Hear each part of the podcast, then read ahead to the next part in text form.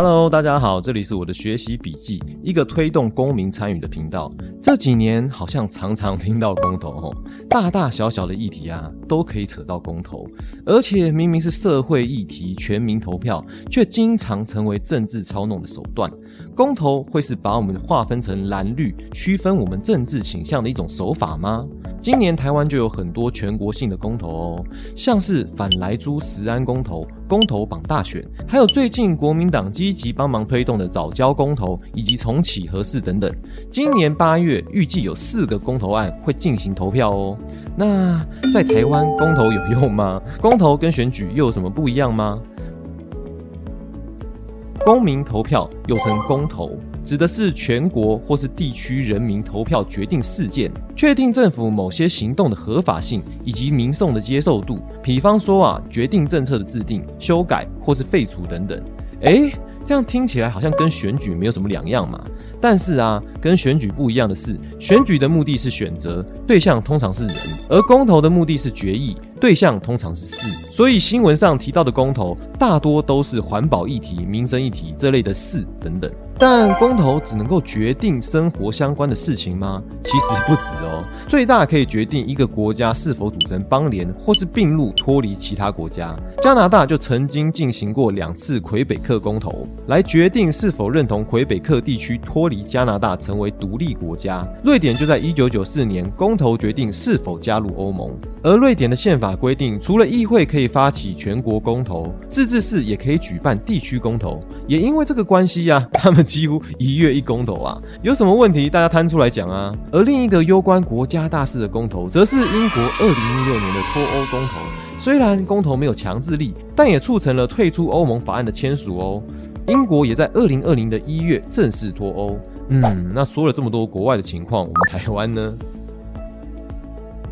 台湾的公民投票法在二零零四年实施，由当时的总统陈水扁签署，是个在废除国民大会以后将权力交给国民的一大壮举哦。现行的公投流程为先提案，然后再进行联署。联署成功以后，最后进行投票。一开始的公投啊，难度简直就像是地狱等级啊！公民投票的通过门槛，必须参与投票人数达到投票人数总数的二分之一以上，也就是投票率要达到五十趴以上啦！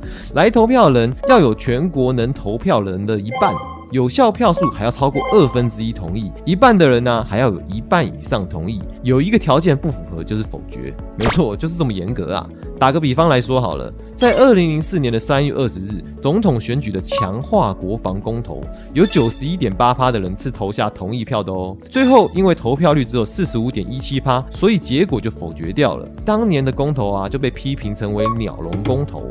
直到二零一七年，立法院修正公投法条文，才大幅降。降低了限制，参与公投的年纪也由二十岁降为十八岁。但这让公投变简单的改革，真的会太容易吗？就让我们来了解一下改成什么样吧。首先是提案啊，提案人的人数要达到最近一次总统、副总统选举选举人总数的万分之一以上，并经由中央选举委员会审核通过。通过了以后，就开始缴交联署书，联署人数要达到最近一次总统、副总统选举选举人数一点五趴以上，达标以后就开始等待。投票有效同意票要达到全国投票人总数的四分之一以上，总共啊要三次门槛通通通过才算公投案通过。那听到这里会不会感觉有点五煞煞的呢？那就举个今年的例子吧。就今年的公投案来说，是以第十五届总统、副总统选举人数总数一千九百三十一万一千一百零五人来计算的。所以，我们第一阶段的提案门槛为一千九百三十一人，联署门槛为二十九点六万人。投票结果有效票的同意票要多于不同意票，而且有效同意票要达到投票权人的总额四分之一以上才算是通过。今年的投票日期则是依照二零一九年六月修正公布的公投法第二十三条，主张公民投票不跟全国性投票一起举行。公民投票日定于八月的第四个星期六，从中华民国一百一十年起，也就是今年刚开始啦，每两年举行一次。今年会在八月二十八日举行投票，预计五月二十七日发布投票。公告八月二十八日进行投开票以后，九月三日公告投票的结果。哎，既然我们都讲了投票，那投完票以后可以反悔吗？从二零一八年的十项公投开始啊，就经常有人在网络上说，哎。我爸妈逼我签署的啊，路上有人叫我签，我就签啦。各种非自愿状态下的签署，那有办法反悔吗？答案是有的哦。不论是哪一个公投案啊，只要你签过了，想要反悔，就打电话给公投小组说想要撤销联署，理由不管是被迫还是误会误签，只要照实回答就可以喽。公投小组会将你的联署书亲自寄回，或是提供销毁的证据，像是碎纸的影像啊、视讯之类的。如果啊你担心公投小组不接受，那你也可以将电话录音，因为啊依照个人资料保护法第十一条第三项、民法第八十八条以及民法第九十二条，不论哪一条法条，都是保障你不会在非自愿的情况下被迫表态，或是非意愿表态。对于法案内容有兴趣的朋友啊，也欢迎深入了解一下，不然呢，我再讲下去就没有朋友了。